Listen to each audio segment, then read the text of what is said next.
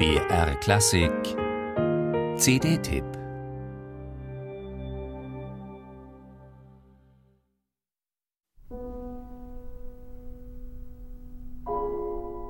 Eine dünne Schicht Aluminium und dahinter nichts als tödliche Leere.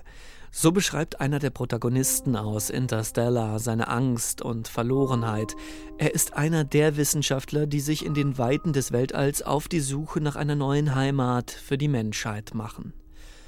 Hans Zimmer liefert dazu ein paar im Dunkel verlorene Klaviertöne, beispielhaft für einen Soundtrack, der so radikal wirkt, als habe Regisseur Christopher Nolan seinen Science-Fiction-Blockbuster in Schwarz-Weiß gedreht.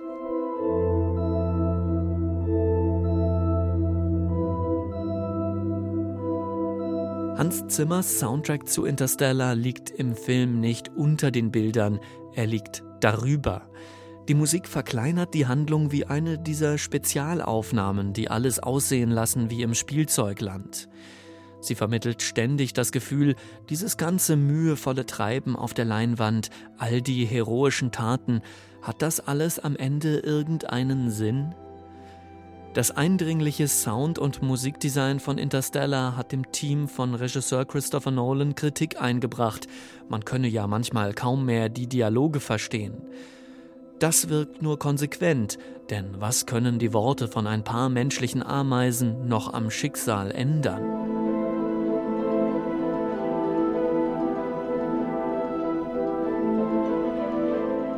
Dabei ist Hans Zimmers Soundtrack kein lauter Soundtrack mit bombastischen Streichern, treibenden Rhythmen und Synthesizer-Gewittern. Anders gesagt, es ist nicht der Soundtrack, den man von Hans Zimmer zu einem Science-Fiction-Blockbuster erwartet hätte. Hans Zimmer und Christopher Nolan haben für Interstellar ihre Arbeitsweise revolutioniert. Nolan hat seinem Komponisten nur ein Blatt Papier mit einer Geschichte in die Hand gedrückt, die den emotionalen Kern von Interstellar beschreiben sollte. Zimmer hat daraufhin sein Kernthema entwickelt, eine einfache Klaviermelodie.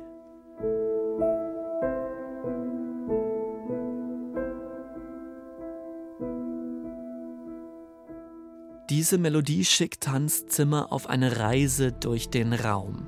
In einer Kirche in London nimmt Zimmer eine richtige Kirchenorgel auf. Die Streicher verteilt Zimmer im Kirchenraum, ein Quartett sitzt zum Beispiel am Altar. Und um die räumliche Wirkung noch zu verstärken, setzt Zimmer für die lautesten Stellen seines Soundtracks einen Chor als eine Art vergrößerten Hall für die Orgel ein.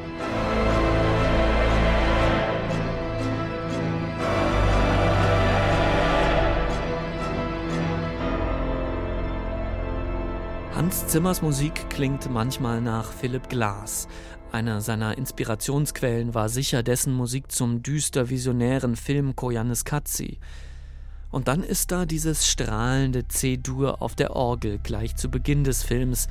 Das ist natürlich eine Hommage an Richard Strauss, also sprach Zarathustra, das für 2001 Odyssee im Weltraum verwendet wurde, ein Film, mit dem Interstellar immer wieder verglichen wird. Hans Zimmer ist für Interstellar eine Filmmusik gelungen, die einen kraftvollen emotionalen Sog entfaltet und die auch ohne Bilder wie ein eigenständiges, geschlossenes Werk wirkt. Vielleicht ist das die Musik, die Hans Zimmer im Februar seinen zweiten Oscar einbringen wird. Er hätte es verdient.